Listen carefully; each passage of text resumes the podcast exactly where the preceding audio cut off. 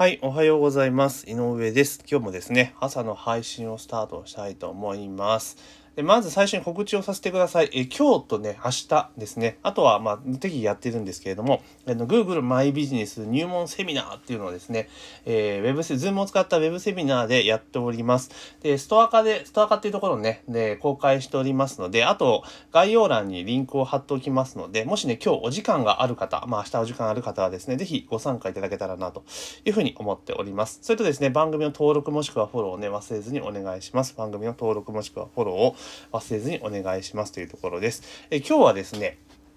えまた携帯電話の、関連のお話なんですけれども、え今日の記事でですね、固定電話の利用率、平日は10代1.4%、20代は0.9%、え、コミュニケーション系のメディアの利用状況っていう記事がありましたので、まあ、それについてですね、ちょっとお話をしていこうかなというところでございます。で、このね、見ていくと、まあ、当然といえば当然なんですが、あの、要は、どコミュニケーション何で取ってるのっていうところが年代別で出てるわけですね。で、それが平日と、えー、土日祝日に分かれて記載されているデータが出てるんですけれども、まあ、パッと見た感じでいくと、えー、ソーシャルメディアの利用っていうのがやっぱり増えている。平日とかね。で、平日と土日でいくと、やっぱり平日よりも土日の方が SNS の利用が大きい。ていうか、まあ若い世代はほとんど変化がないのかな。まあちょっと増えてますけど、で一方平日とかで見ると、まだまだ電子メール、E メールですよね、の利用率っていうのが、まあぼちぼちあるというとこなんですね。で、世代別に見ると、電子メールはやっぱり30代が50%、で、40代が56%、で、50代が55%みたいな感じなんですよね。で、これ平日はそうなんですけど、え土日を見ると、まあ、30代が41、40代43って、まあ、明らかにこれ仕事で使ってんだなっていうのが見えてきてるなというところです。ですから、コミュニケーションの主軸っていうものが、もうほぼほぼ、まあ、E メールっていうのは仕事、ビジネス上では E メールと。まあ、それ以外のコミュニケーションで行くならば、もう SNS で行くぞっていうようなところがもう見えてきてるわけですよね。で、その他じゃ通話っていう部分ですよね。通話。要は音声による通話ってどうなのかっていうと、もうめちゃめちゃ減ってるわけですよね。で、さっき冒頭のね、ヘッドラインであった通り、固定電話、要は嫌な、俗に家電ですよね。家電なんていうもので言ったら、えー、これ20代か。じゃあ20代は0.9%なんですよね。0.9%。まあ、そもそももう家に固定電話がねえぞみたいな家が多分ほとんどだと思うんですよね。で、例えば昔であれば、一家に一台 あの、家電があったと思うんですが、今ってもう全然そうじゃ多分ないと思うんですよね。あの、昔であれば、例えば、連絡網とかね、あるあるじゃないですか。なんか電話帳、今だったらなかなか個人情報の関係出てかないこと多いですけど、あこの連絡網とかで行くと、あの、携帯電話とかの電話番号書いてあるってことでほぼほぼなかったと思うんですよね。うん、少なかったと思うんですよ。で、むしろ携帯電話の番号が書いて、えっていうふうに思った節があると思うんですね。それがもう今どうかって言ったら、今別に普通に携帯電話の、えー、090とか080から始まる番号がもう普通に出ています。むしろ、その、固定電話って書かれているところが、まあ、以前に比べれば格段に減っているかなと。でむしろ IP 電話とかも書かれてるケースも結構あったりするんですよね。だから、もう固定電話っていうもの自体が、あの、もうほとんど希薄というか使ってる人がいないのかなと。で、うちも固定電話置いてますけど、まあ、かかってくるのは、まあ、学校からとか、あとは、ま営業系の電話ぐらいですかね。だから、ほとんどならない感じのところです。だから、使っている人はほとんど、えそもそも少なくなっているのかなと。で、たまたまこれちょっと余談なんですけれども、私の実家はちょっと畳むっていうかね、実家も閉めるっていう形の中で、あの、実家固定電話があったわけです。当然のこと。で、で昔からある家なので、それで電話加入券っていうやつはね、電話加入券なんて死後だし、もう知ってる人って多分いねえだろうと思うんですけど、昔確か7万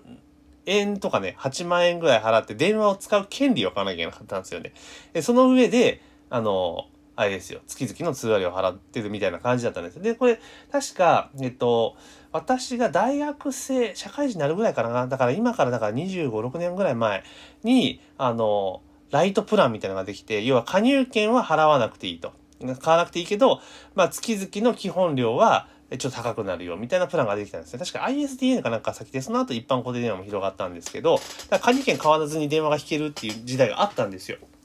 で、まあ、それから二十何年過ぎて、まあ、実家畳むにあたってね、まあ、せっかくだったら権利持ってるんだから、これ、もらったらどうなのかなと思って聞いたらですね、あの、電話加入券持ってるのと持ってないので差額で言ったら確かね、代謝が変わんないんですよ。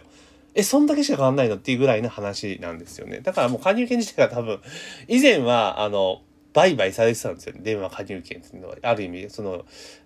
資産みたいな感じで取り扱われてたんですけど、まあ、今そんなこと多分ないんでしょうね。で、ちょっと話はそれましたけれども、なので、まあ、固定電話とかね、減ってるし、で、しかも携帯電話での通話っていうものもやっぱそんな多くないと。で、インターネット通話って結構多いのかなと思いきや、そうでもないんですよね。やっぱり多くない、そんなに多くないっていうところなんですよ。だから10%超えてるところっていうのは多分ほとんどないですね。全世代に、平日においては全世代ないと。で、えー、週末に関してもやっぱないんですよね。だからやっぱり、その仕事上のビジネスのコミュニケーションツールとしてはまだまだ、えー、電子メールっていうところはやっぱ強いっていうところですよね。でしかしながら一般的なコミュニケーションっていうところになるとあの確実に SNS とかですねだから LINE とか、えー、インスタの DM とかそういったものでやっているっていうところが見えてくるのかなっていうところですね。だから意外に電子メールっていうところはねまだまだやっぱビジネスでは主流なのかなというところは意外にちょっと感じました。でよくあの私とかはですね電子メール、E メールですかね、まあメルマガとかずっとやっているんですね。で、その中で、まあよくね、そういうふうにメルマガをやっているところでいくと、えー、今はやっぱり電子メール自体なかなか読まなくなっていると、E メール読ま読まなくなっているから、その情報を発信するにあたっては、まあメールマガジンではなくて LINE とかね、えー、そういったものがいいですよと。いうことがあって、まあ LINE とかにシフトしていく人も結構多いです、今ね。ただ、えー、LINE 確かにいいんですけど、これ私の考えですが、LINE ってやっぱり、あの、近すぎるというか、完全にプライベートメディアじゃないですか。でそこに、あの、だ LINE ってあくまでも友達とのやり取りをするというのが大前提。友達は知人、友人とのやり取りするのが大前提なんだけど、そこに営業メールが来ると、やっぱうざいですよね。うざい。だから LINE 公式アカウントで企業アカウントとかね、お店のアカウントとかって結構今多くなっているんですけれども、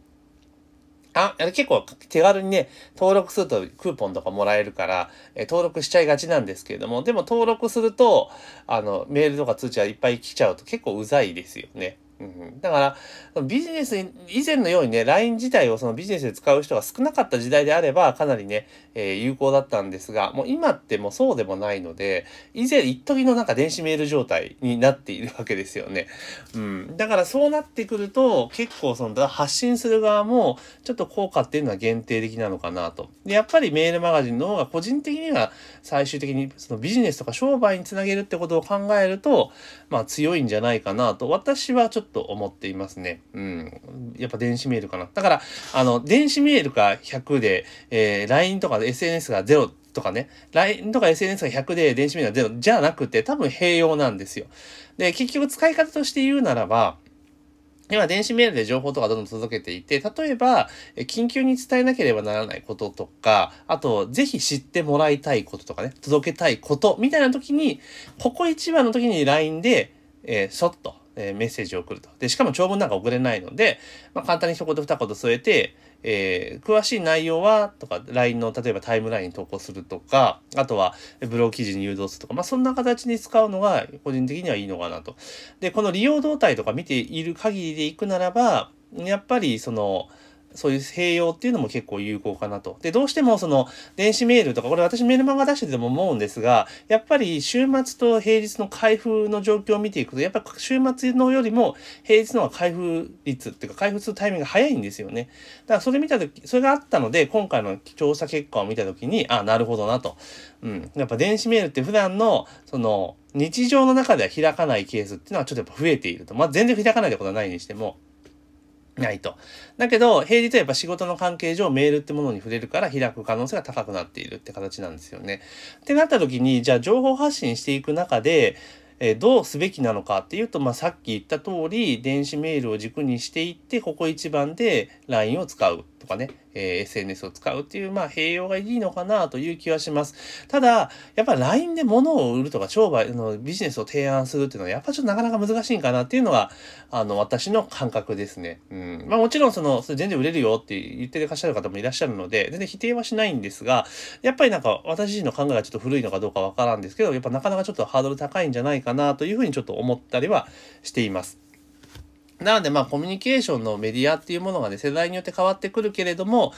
あの、まあ、ターゲットによってね、例えば主流になっている世代が SNS が多いんだったら、まあ、そっちに寄せることも重要ですし、逆に、えー、40、30代中盤以降、40代ぐらいの方たちをターゲットにするのであれば、やっぱ電子メール中心のっていう形になるんかなと。じゃあ、要は、まあ、ターゲットに合わせて 適切な媒体を、えー、使いましょうというのが 結論なのかなという気はしますね。まあ、ただ、あの、この、ちょっと話はそれというか、ちょっと変わりますけれども、あやっぱ音声によるそのコミュニケーションっていうのがやっぱ減っているんですよね。あの電話を介してっていうところが減っている。だからテキストベースとかっていうのはもちろんチャットベースですよね。LINE のような短文でのやり取りっていうのが非常に増えているっていう形になるんですね。で、これがですね、おそらくはビジネス環境の中でどうなっていくのかっていうところですね。今だとやっぱり、え取引先と、えチャットとかでいきなりやり取りするっていうのはなかなかハードル高いわけですね。やっぱ電子メールでやるっていうのが主流になっているんですよ。で、私も会社員の時に、あのやっぱり業者さんととかね、えー、やる、やりとりは、基本的には、あの、普通のやりとりは電子メールでしたね。ただ、プロジェクトを組んだりとかして、業務を進めていくときは、えー、チャットを使ってました。チャットワークっていうのを使って、えー、素早く共有するような形にはしていました。だから、そういうやっぱ住み分けになるのかなっていう気はしますよね。やっぱチャットとかそういうのでなんか営業とかちょっと腹立つじゃないですか。うん。だから、おそらくは、ね、そういった形のものになっていく。だから、なんていうのは大学生の時とかに、まあ、高校生とか大学生の時とかに、その、友達とのコミュニケーションとか取るのであれば、チャットとか LINE とかだけでも全然 OK なんですけれども、やっぱその先々ね、仕事としてメールってことを使うってこともあるんで、あるわけですから、だから例えば、その使い方とかっていうところの教育ってことを考えると、まあ学校の先生とかの連絡するところは、もうメールを使うとか、なんかそういうふうにちょっと意図的にやっていかないと、これ就職した後に困っちゃうのは学生さんなのかなと思うし、教える側の企業も大変かなと。で、結局教える側からすればそれが大体世の中の流れだけれども、若い子からすればなんで世の中の流れに従わなあかんねんっていうところで摩擦が生まれてしまうので、やっぱりちゃんと使い分けっていうのを学生時代からしっかりと教えていくというか、そういう機会を設け、教えるっていうかそういう機会を設けていった方がいいんじゃないかなっていうふうに思いますよね。やっぱり、その、我々世代も自分は年なのかなとも思いますけれども、我々世代とかあとメールでもしっかりコミュニケーションが取れるんですが、どうしてもちょっと若い世代になってくるとメールでのコミュニケーションっていうのはやっぱ苦手なんですよね。やっぱその理由は普段のコミュニケーションが LINE とかで短文でやり取りをしているっていうところなので、まあなかなかね、えー、それがあの社会人になってなった時ちょっと苦労するんじゃないかなっていうちょっと思ったりはしますけどね。まあでも、今の流れなので、まあその中で、あの、うまく使い分けっていうのをしっかりとね、ルール化というか、あの、教えていくというか、まあそうせざるを得ない状況に持ってった方が、まあ個人的にいいのかなと思います。まあただこれは賛否ある話なので、これが正解っていうものはないですから、ただ、えー、ビジネス、要はウェブマーケティングとかのビジネスを提供している側から見ていくと、あ、やっぱり年齢層に合わせて、えー、リーチするツールっていうのは変えていくべきなんだなと、あと曜日とかっていうのを見ていくべきなんだなっていうふうにちょっと思ったりはします。というところで今日はなんかちょっとたわいもない話だったんですけれども、えー、まあ固定電話がもう全然使われてないっていうところから、まあ実実際コミュニケーションがどうなんだっていう話をちょっとさせていただきました。で、えー、これね、もう結局は、